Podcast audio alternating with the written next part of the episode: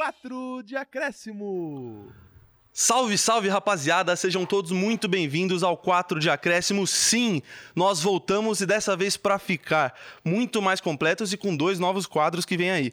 Você, meu caro ouvinte, nos ouve todas as segundas e quintas a partir das duas da tarde aqui na Rádio Gazeta Online. Eu sou Diego Goulart, São Paulino de coração e sofredor no cotidiano.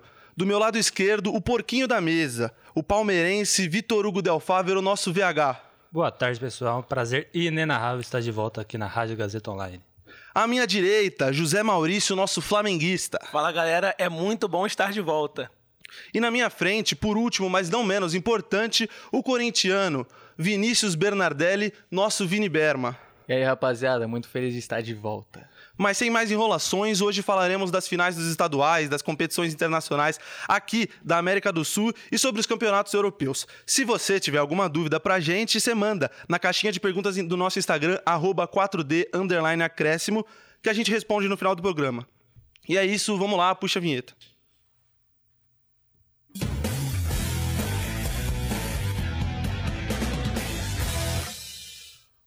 Começando aqui nosso primeiro bloco, a gente vai falar dos estaduais, das finais dos estaduais, as finais, o jogo de primeira mão, e não tem como começar com outro. Esse que foi o mais importante, acho que do maior estadual do país, o Paulistão. Final lá na Arena Barueri, Água Santa e Palmeiras, o time de Diadema ganhou por 2 a 1 Sim, Zebra vem, vem chegando até na final.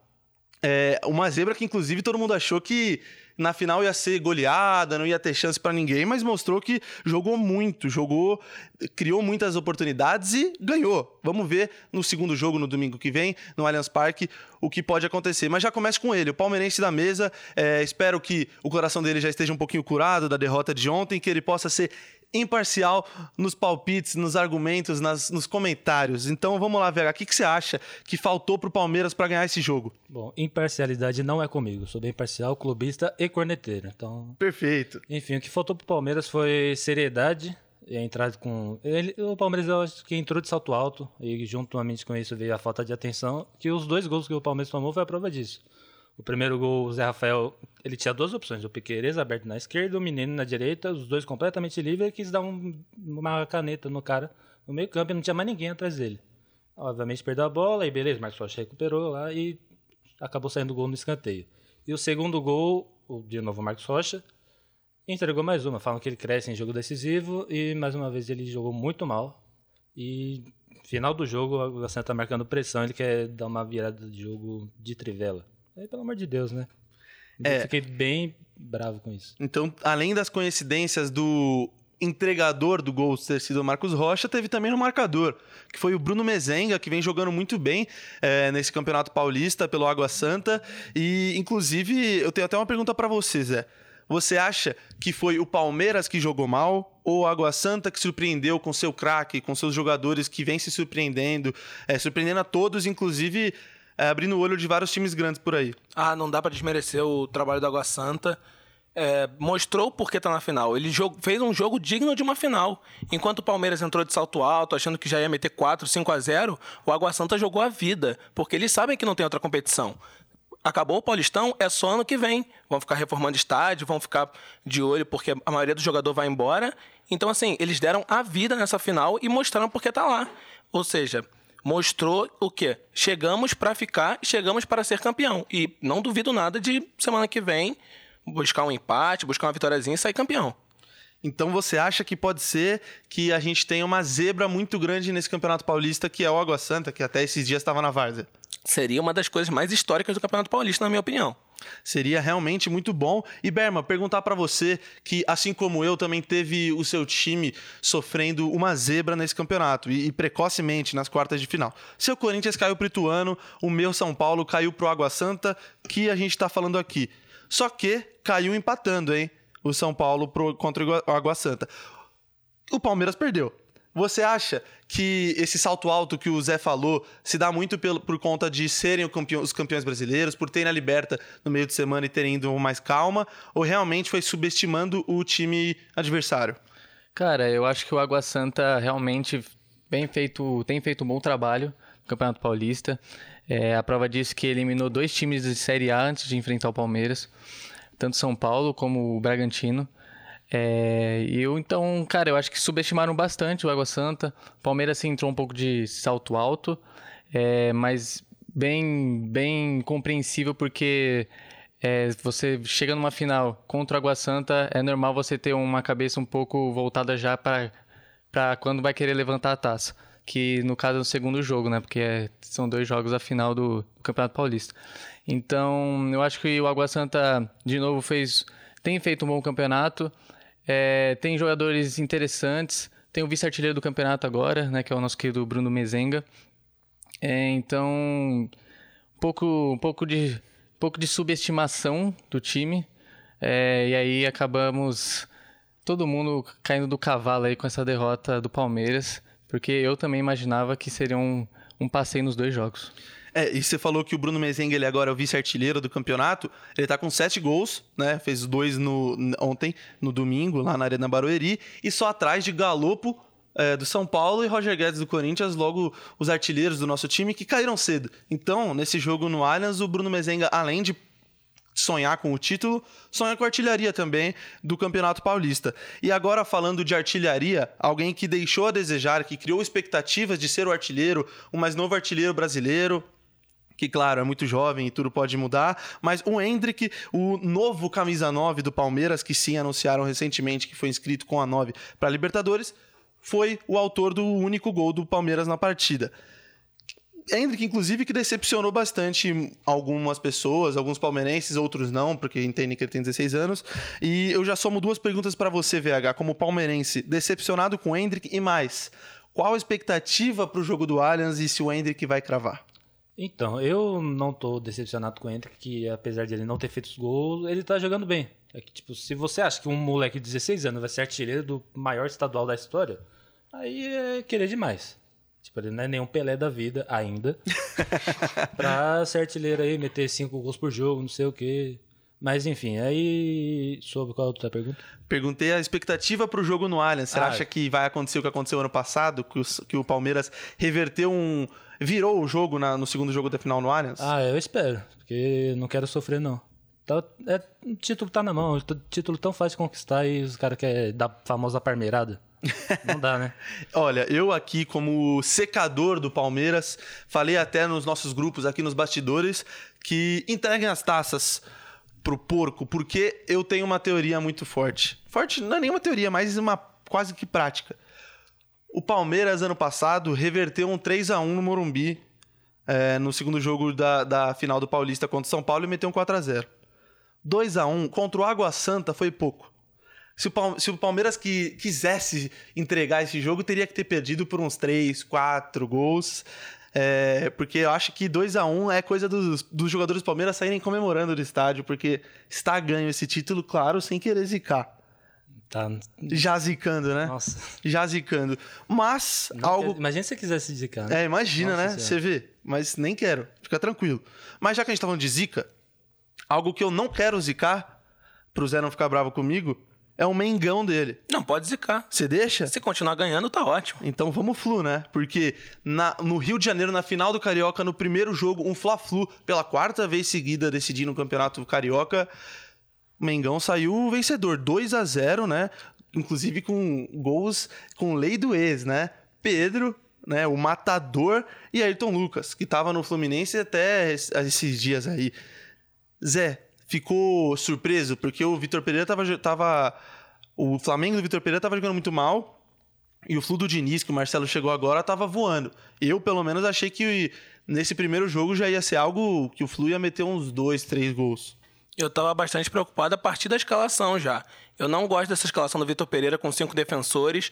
Acho que fica muito retrancado, algo que o Flamengo não é. O Flamengo é bola para frente, o Flamengo tem um quarteto de ataque muito bom, com Everton Ribeiro, Arrascaeta, Pedro e Gabigol. Então, eu não entendo os cinco zagueiros, mas tem uma coisa boa nisso, que é o Ayrton Lucas, que está jogando muita bola.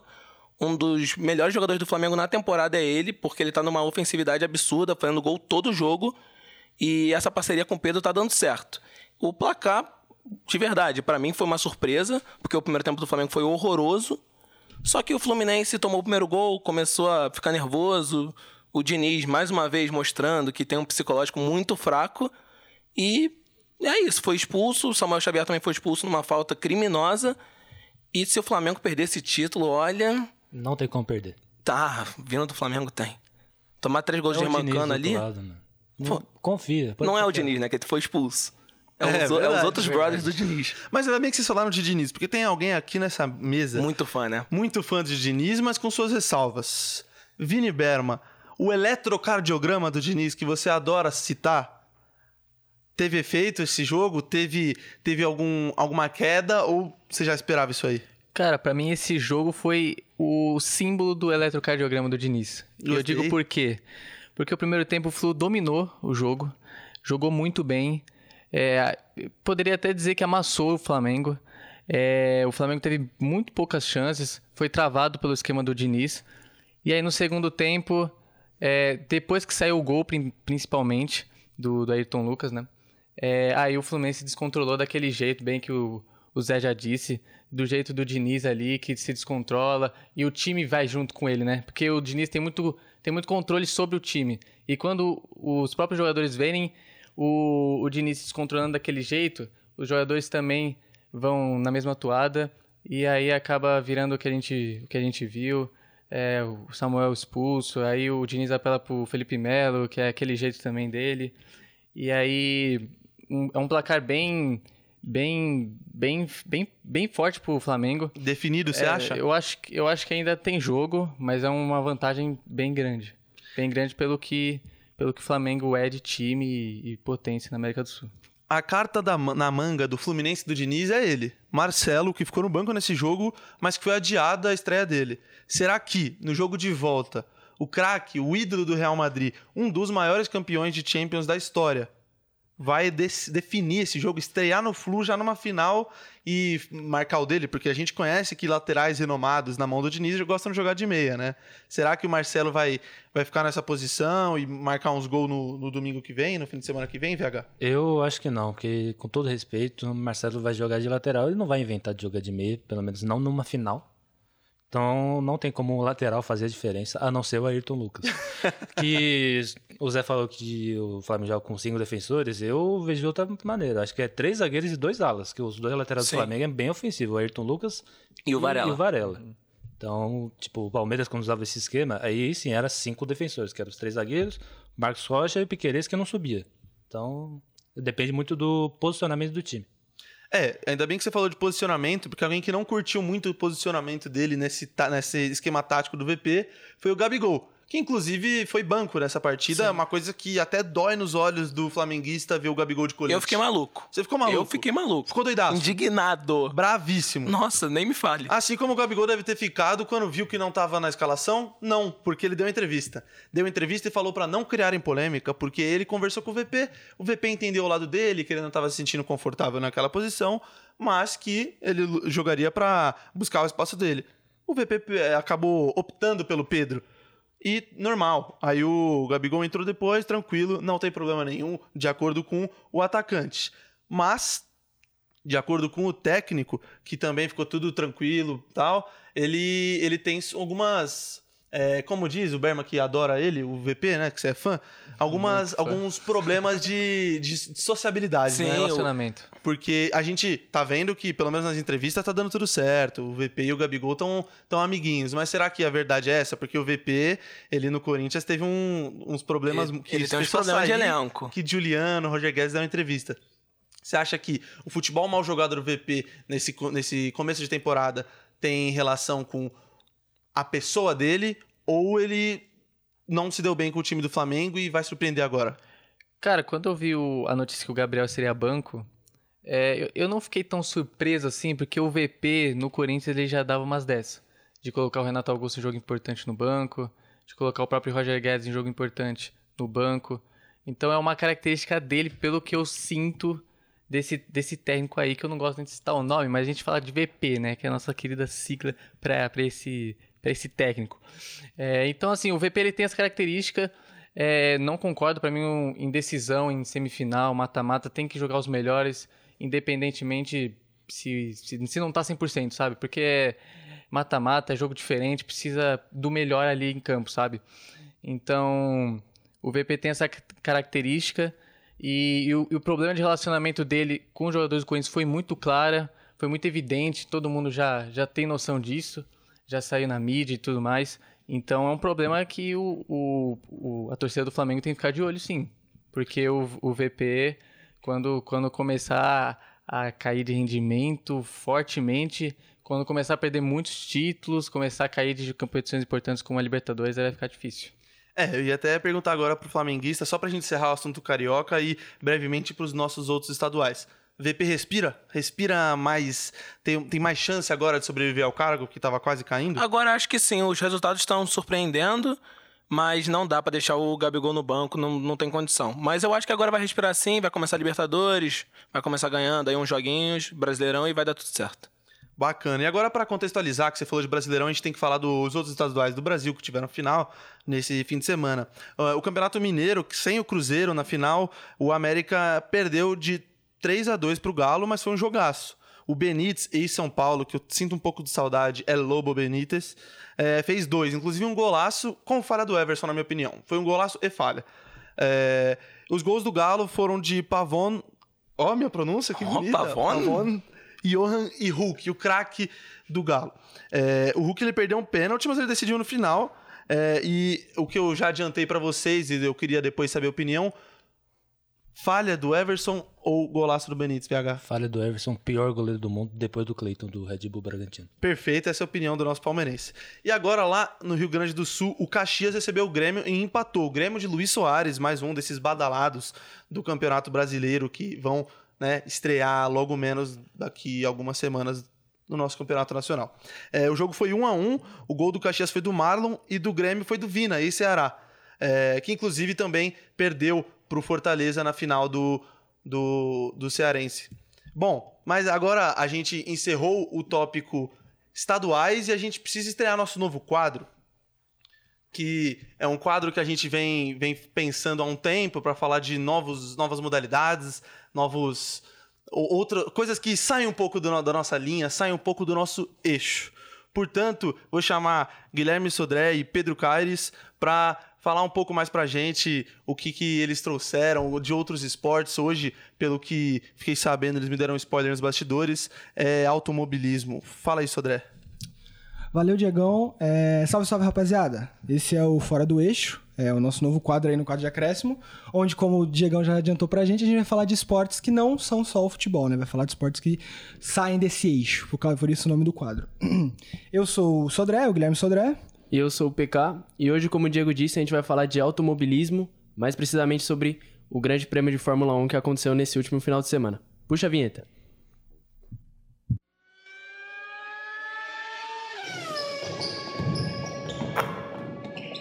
Fora do eixo! É, Max Verstappen vence caótico o Grande Prêmio da Austrália e amplia ainda mais a liderança no campeonato de Fórmula 1. Fim de semana maluco, né, PK? Maluco. Maluco, maluco, completamente maluco, desde os treinos livres, mas no, no quali a gente já, já viu um cenário que é repetitivo, né? Sim, sim, um cenário com Red Bull dominante, apesar da falha de Sérgio Pérez, que saiu na primeira eliminatória, né? Saiu no Q1, batendo o carro. E, mas tirando isso, desempenho das Mercedes bons, pole de Max Verstappen, vamos pra corrida que aí é assim que interessa, que foi caótica, maluca. Vai eu, você, o Vitor Hugo também da bancada, ficamos acordados até a madrugada assistindo a corrida. Duas horas da manhã lá, Exato. firme e forte. Bandeira vermelha, batida, teve de tudo nessa corrida. Mas antes a gente tem que deixar o óbvio óbvio, certo? Então, Max Verstappen, o bicampeão do mundo, mais uma vitória aí no campeonato. Dominante, né? Corrida dominante, as Mercedes disputaram bem, mas infelizmente George Russell retirou o carro no, durante o meio da prova devido a uma falha no motor que foi muito triste. Mas ainda assim, Lewis Hamilton conseguiu ficar no pódio. Lewis Hamilton com uma corrida muito sólida. Não tem um carro tão bom, mas te- tem um desempenho muito bom, né? Tanto que é heptacampeão do mundo. E uma coisa também que é notável é as Ferraris, né? Precisamos falar sobre a Ferrari, que mais uma vez um final de semana horrível, nenhum dos dois carros pilotando, por, é, pilotando não, pontuando, por motivos diferentes. O primeiro, o Leclerc, né? Que demonstrou um desespero lá na primeira volta, bateu, certo? Exatamente, rodou o carro ali muito feio. Sainz também com uma corrida muito pífia, se assim posso dizer, e é assim, é um começo péssimo para a Ferrari no campeonato. Exato, é o pior começo de campeonato da Ferrari desde o começo de- desse novo sistema de pontuação em 2010. É, E outra coisa que precisamos falar também é da FIA, né? Porque, como já dissemos, a corrida foi caótica, várias relargadas, bandeiras vermelhas, e no final da, da prova o Magnussen bateu e veio puxando uma, uma bandeira vermelha que muitos disseram que não foi necessária. Qual a sua opinião sobre isso, PK? Olha, de verdade, para mim também não foi necessário e só causou um caos enorme na prova que ocasionou a batida das duas Alpines de Gasly e Ocon. Sim, o Gasly tava com uma corrida muito sólida até o momento da batida, né? Relargada, né? Em quinto lugar, ma- é, igualando os ritmos da- das Ferraris, das Aston Mer- das Mercedes. E o Pérez com dificuldade no pelotão intermediário, como disse, já largou lá de trás, teve muita dificuldade de ultrapassar carros com ritmo menor. Exatamente, mas no mais foi um grande fim de semana. É, o pódio ficou composto por Verstappen na primeira colocação, Hamilton na, na segunda colocação e Alonso na terceira colocação. Exato, e o top 5 dos pilotos no campeonato ficou com Verstappen em primeiro, eh, com 69 pontos, Pérez em segundo com 54, Alonso em terceiro com 45, e em quarto e quinto lugares, respectivamente, Hamilton e Sainz. O campeonato de construtores é liderado por Red Bull, seguido de Aston Martin, logo depois Mercedes. Valeu, Diegão. Rapaziada, muito obrigado. E agora a gente vai pro nosso segundo bloco falar dos campeonatos continentais. Pode puxar a vinheta.